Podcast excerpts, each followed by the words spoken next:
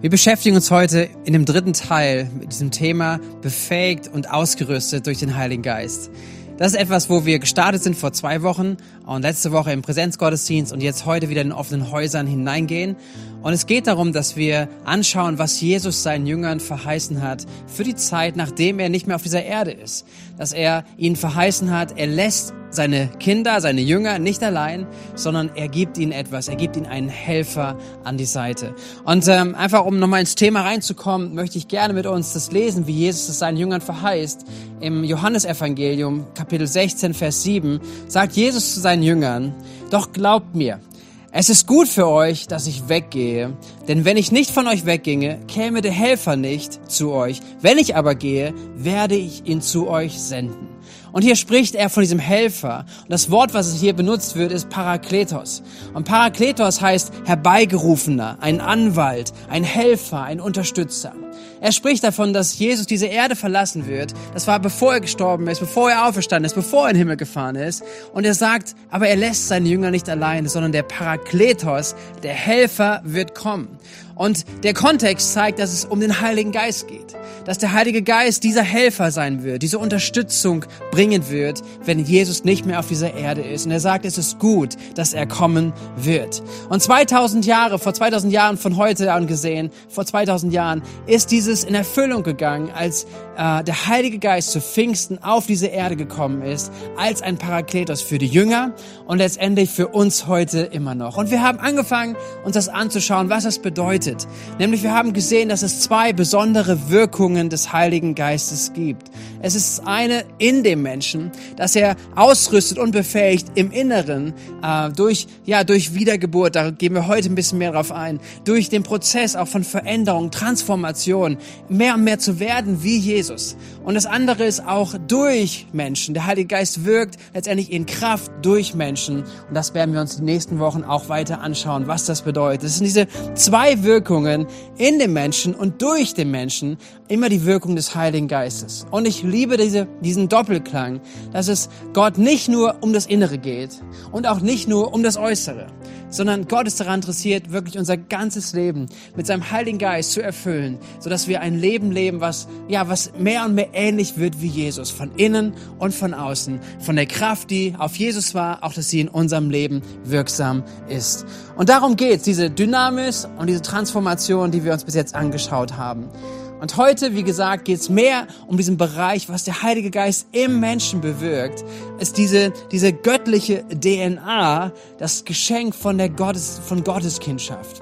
Und ich glaube auch, dass es so wichtig ist, sich mit diesem Thema immer wieder auseinanderzusetzen, immer wieder reinzuschauen, reinzuhören, was das bedeutet, weil so viel davon abhängt, wie wir auch unser Leben leben, wie wir unser Leben gestalten, ob wir merken, wir sind ausgerüstet und befähigt oder leben wir aus unserer eigenen Kraft, leben wir vielleicht auch ein, ein schwaches Christsein von unserer Mentalität her, von dem, von der Identität her, was wir sein dürften und sein könnten. Ich schaue mit uns, oder wir schauen ein Gespräch an, was Jesus hatte mit Nikodemus. Nikodemus, ein Pharisäer, ein Schriftgelehrter der damaligen Zeit. Und Jesus, äh, und er kam auf Jesus zu und wollte ein Gespräch mit ihm haben.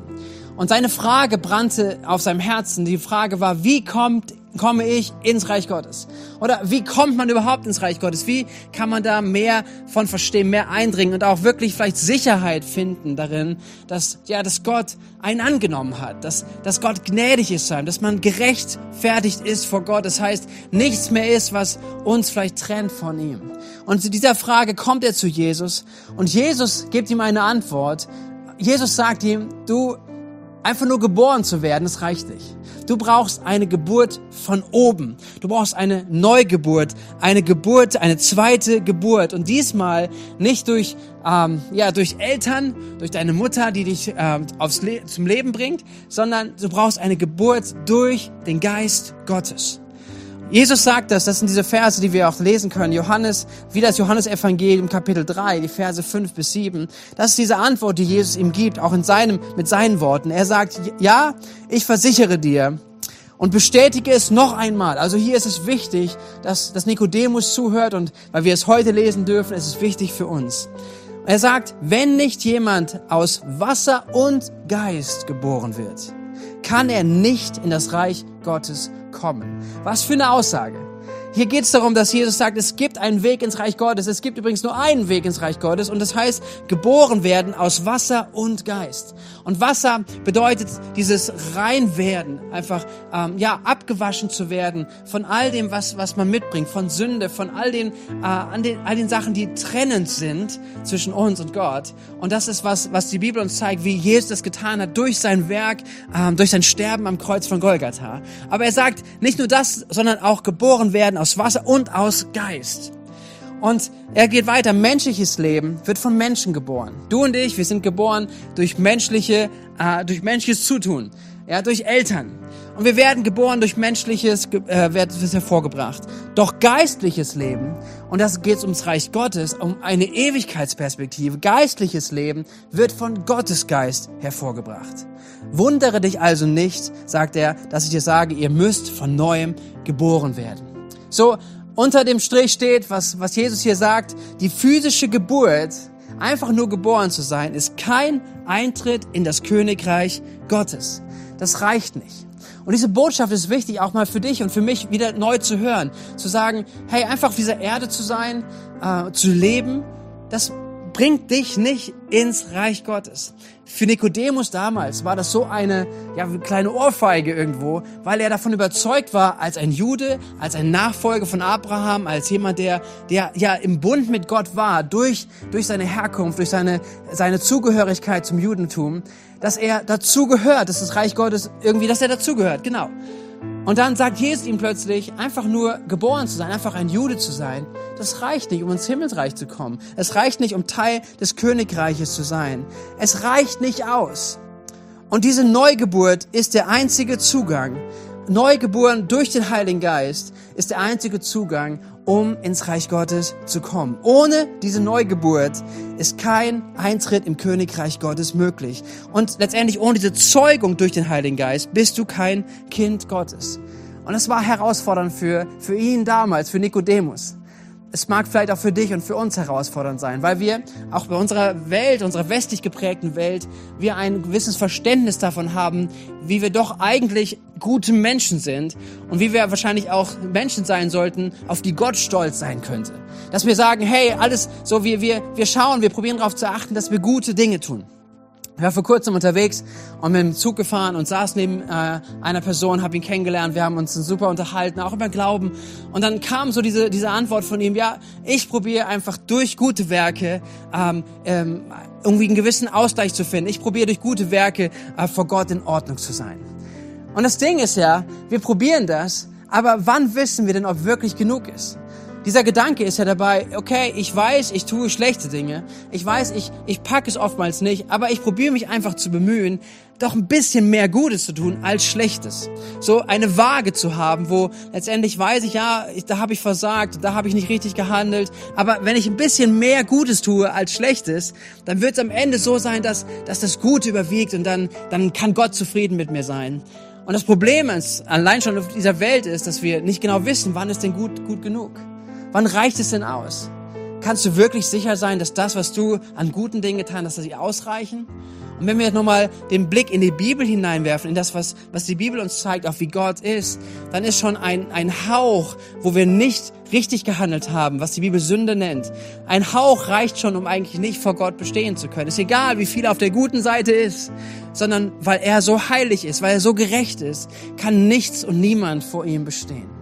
So, das heißt, Jesus sagt ihm, hey, du dachtest, das funktioniert so, Nikodemus, das reicht so und vielleicht denkst du das auch, wenn du ein bisschen mehr gute Werke als schlechte tust, wirst du drinnen sein. Und, und Jesus sagt, dieses ganze System funktioniert nicht. Aber es gibt eine Lösung. Es gibt eine Antwort, nämlich eine Neugeburt eine neue DNA, etwas völlig Neues, was in deinem Leben passieren kann. Und Jesus sagt auch noch dazu, dass das nicht irgendwie total kompliziert sein muss oder unerreichbar ist, also nur für, für 10 von 100 Leuten oder sowas, die sich besonders bemühen und anstrengen. Nein, diese Neugeburt zu bekommen, das ist nicht kompliziert, es ist nicht schwer. Ich sage aber nicht, dass es nicht viel kostet, sondern es kostet sogar alles. Es kostet alles. Es kostet mein persönliche Aufgeben, mein, mein vor Gott eingestehen, dass ich und meine Kraft und meine Leistung nicht ausreicht. mich, ja, zu demütigen vor Gott, zu sagen, Gott, es tut mir leid, dass ich ohne dich gewesen bin.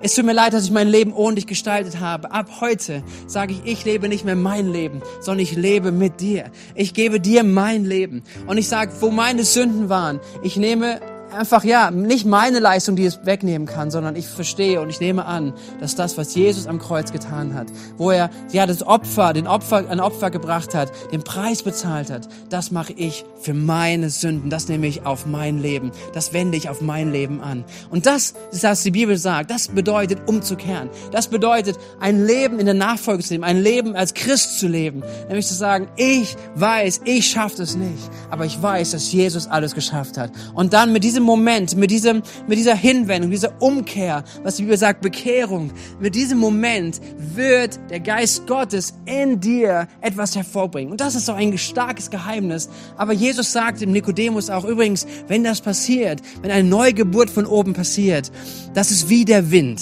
Du siehst den Wind nicht, aber du siehst die Auswirkung dessen. Du siehst, wenn der Wind durch die Bäume geht. Du siehst den Wind, wie er, wie er durchs Gras geht. Du siehst den Wind nicht, aber du siehst, was passiert. Und genau das passiert, wenn, wenn dieser Moment auch kommt, wenn dieser Moment von unserer Seite aus kommt, unser Leben aufzugeben, in die Hand von Gott zu legen, dass er anfängt, seinen Geist zu geben, letztendlich in unser Leben hinein. Du siehst eine Bewegung des Geistes in deinem Leben. Etwas Neues kommt, Leben kommt, etwas Frisches kommt hinein. Und das ist was, was Gott verheißt, was Gott versprochen hat, dass wir diese Geburt erfahren sollen. Diese Neugeburt, wo eine Einladung an jeden Menschen auch heute ist.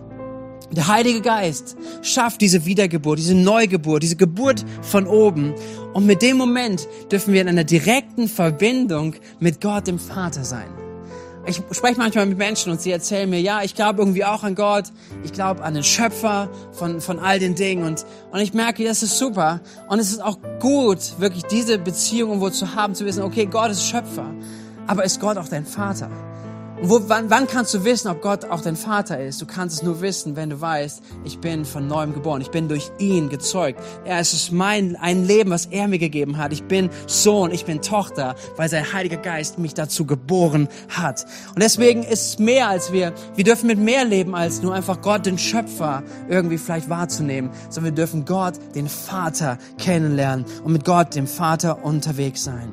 Das ist, was Johannes, äh, der Johannes der das Evangelium Johannes schreibt, auch uns, uns mitgeben möchte, wenn er seine Einleitung schreibt in Johannes 1, also Kapitel 1, die Verse 12 bis 13. Er sagt, allen jedoch, die ihn aufnahmen, also diese Botschaft von Jesus aufnahmen und an seinen Namen glaubten, gab er das Recht, Gottes Kinder zu werden. Sie wurden es weder aufgrund ihrer Abstammung, noch durch menschliches Wollen, noch durch den Einfluss eines Mannes. Sie sind aus Gott geboren. Und wisst ihr, ich habe euch was mitgebracht. Ich habe hier meine Geburtsurkunde. Ich habe die ähm, rausgesucht, weil ich dachte, das ist so so ein krasses Dokument eigentlich auch, weil ich habe nichts dafür getan, dass ich auf dieser Erde bin. Ich habe nichts dafür getan, dass ich meinen Namen habe, wie ich ihn habe. Ich habe nichts dafür getan. Meine Eltern waren daran beteiligt. Meine Eltern waren diejenigen, die, die das Leben hervorgebracht haben und ich Leben in Empfang nehmen durfte. Ich leben darf heute. Aber hier ist ein Dokument, was das bezeugt, dass ich geboren wurde, wann ich geboren wurde, wer meine Eltern sind. Und diese Geburtsurkunde brauche ich immer, immer wieder. Wenn ich mich ausweisen muss, wenn ich sagen muss, wer bin ich, wer bist du? Und das nehme ich diese Geburtsurkunde mit, wenn ich einen Ausweis brauche, wenn ich irgendwie äh, ein Geschäft machen muss, Bankurkunden machen muss, was auch immer ich machen muss, wo ich mich ausweisen muss, dann habe ich die Möglichkeit, mich eine, meine Identität, da wo ich herkomme, zu zeigen. Meine Geburtsurkunde.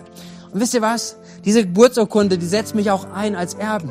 Sie setzt mich ein als in, in eine Rechtsform zu meinen Eltern. Meine Eltern haben Verpflichtung ähm, dadurch, dass sie meine Eltern sind und hier drinnen stehen. Und genauso ist es auch in der Beziehung, die wir mit Gott leben dürfen. Dass Gott sagt und von sich aus selbst und freiwillig sich verpflichtet hat zu sagen, ich werde dein Vater. Ich werde, ich werde dich annehmen. Du bist meine Tochter. Du bist mein Sohn. Und das nehme ich an. Ich gebe dir eine neue Geburtsurkunde. Du wirst geboren aus Geist. Und das gibt eine neue Identität. Das gibt einen Erbschein. Das gibt so viel Reichtum, der da drinnen zu finden ist. Lass mich das unterstreichen mit einigen Auswirkungen, auch wie die Bibel es beschreibt. Verschiedenste Autoren im Neuen Testament, die beschreiben, was diese Auswirkung der Neugeburt mit sich bringt.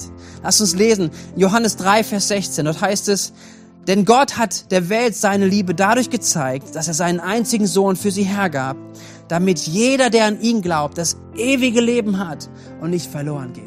So, hier ist eine Verheißung drin, dass wir Kinder Gottes sein dürfen. Und wenn wir Kinder Gottes sind, dann haben wir ein Erbe, und zwar ein Erbe auf ewiges Leben. Du darfst jetzt schon leben mit einer Perspektive und einem Bewusstsein und sogar einer, ja, etwas, was ein Geschenk in dir ist, dass du weißt, über dieses irdische Leben hinweg darfst du ewig leben und du darfst in eine Beziehung mit Gott leben. Der Tod hat seine Macht verloren. Der Tod ist nicht mehr derjenige, der das letzte Wort hat, sondern wir wissen, wir gehören zu Gott, der über den Tod hinaus lebendig ist, der über den Tod hinaus wirkt und herrscht und regiert und wir Ewigkeit mit ihm leben dürfen. In Titus, also ein Brief von Paulus, äh, Kapitel 3, Vers 7 heißt es, durch Gottes Gnade sind wir für gerecht erklärt.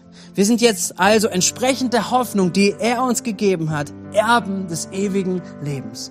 Ewiges Leben, was wir jetzt schon empfangen dürfen. Ewiges Leben bedeutet wirklich Gott kennen zu dürfen und auch zu wissen, über unsere Überleben hier auf dieser Erde haben wir eine Zuversicht. Was ist noch geschenkt in der Neugeburt? Wir haben eine Versiegelung und ein Unterpfand geschenkt. In 2. Korinther 1, äh, Verse 21 bis 22 heißt es, Gott selbst ist es, der uns zusammen mit euch im Glauben an Christus seinen Gesalbten festigt.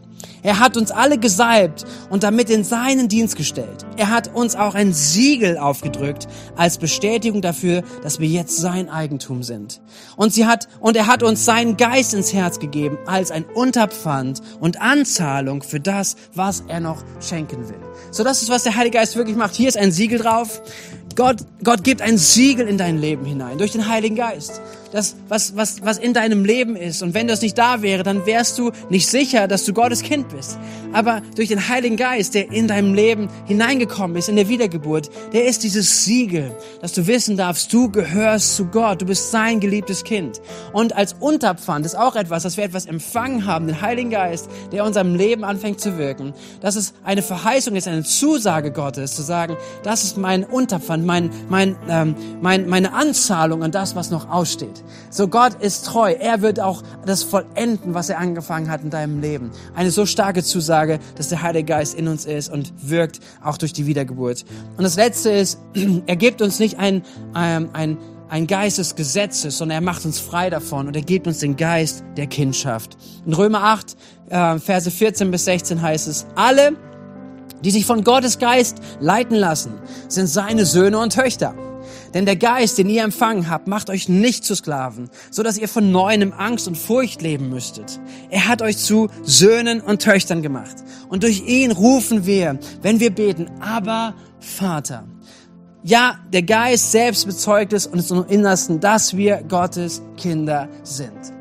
Und das ist so etwas, so eine gewaltige Zusage, dass wir einen Geist der Kindschaft empfangen haben. Das heißt, der Geist Gottes wird dich befähigen und dich ausrüsten dazu, dass du aus diesem Glauben heraus dein Leben gestalten kannst. Ähm, ich liebe diese die Überlegung auch über Jesus. Woher wusste Jesus, dass er der Sohn Gottes ist? Woher wusste er, dass er Messias war? Weil er eine innere Überzeugung hatte durch den Heiligen Geist, dass es ihm gesagt hat. Und da eine Überzeugung da war. Und wir dürfen dieser gleichen Überzeugung, in einer innerlichen Überzeugung wissen und aussprechen über uns, dass wir Gottes geliebte Kinder sind. Du bist Gottes geliebte Tochter, Gottes geliebter Sohn. Und damit möchte ich gleich zum Ende kommen und dich ermutigen, das anzuwenden, ganz, ganz praktisch in deinem Leben. Dass es nicht nur ein Wissen für den Kopf wird, diese Verse, die ich gerade gelesen habe, sondern es ein Wissen, eine Überzeugung in unserem Herzen wird und dass wir aus diesem Bewusstsein, aus dieser Überzeugung unser Leben, unser Alltag gestalten und das darin festmachen. Das heißt, lebe gemäß dieser Neugeburt. Fang an, darin zu leben. Und nochmal ein Vers äh, aus 2. Korinther Kapitel 5, Vers 17. Dort heißt es, vielmehr wissen wir, wenn jemand zu Christus gehört, ist er eine neue Schöpfung. Das Alte ist vergangen. Das etwas ganz Neues hat begonnen, begann, begonnen. Altes ist Vergangenheit. Etwas ganz Neues hat begonnen. Und wisst ihr, das möchte ich jedem Einzelnen zusprechen heute Morgen. Wenn du, wenn du diese, dieses, dieses, diesen Weg gegangen bist, zu sagen, ich möchte mein Leben Jesus geben, dann ist eine Wiedergeburt in deinem Leben passiert und der Geist Gottes ist in dir und er möchte dich daran erinnern zu sagen, hey, du hast ein neues Leben bekommen. Ja, wir tragen manches Alte vielleicht erstmal mit uns. Wir tragen Gewohnheiten, wir tragen Verletzungen, wir tragen äh, Ängste mit uns. Aber wir haben ein neues Leben bekommen und dieses neue Leben soll viel mehr Auswirkungen haben auf das Alte. Paulus sagt sogar, wir sollen das Alte zurücklassen. Und ja, ich glaube, dass manches mit einem Moment zurückbleiben kann und soll. Aber manches braucht vielleicht einen Prozess der Heilung, der Veränderung, der Erneuerung. Aber es ist, auch etwas, was wir wirklich erleben dürfen, wo wir nicht vielleicht Jahrzehnte um Jahrzehnte irgendwie in den gleichen Dingen kreisen und stehen bleiben und stecken bleiben, sondern wir sind berufen, wirklich diese Freiheit, die der Geist Gottes in unserem Leben bewirken möchte, zu entdecken und anzupassen, anzufassen, wirklich in unserem Leben und zu sehen, was er tut. Deswegen ist es so wichtig, dass wir diese Neugeburt, diese, dieser neuen Start, den wir leben dürfen, dass wir ihn annehmen, wie Paulus.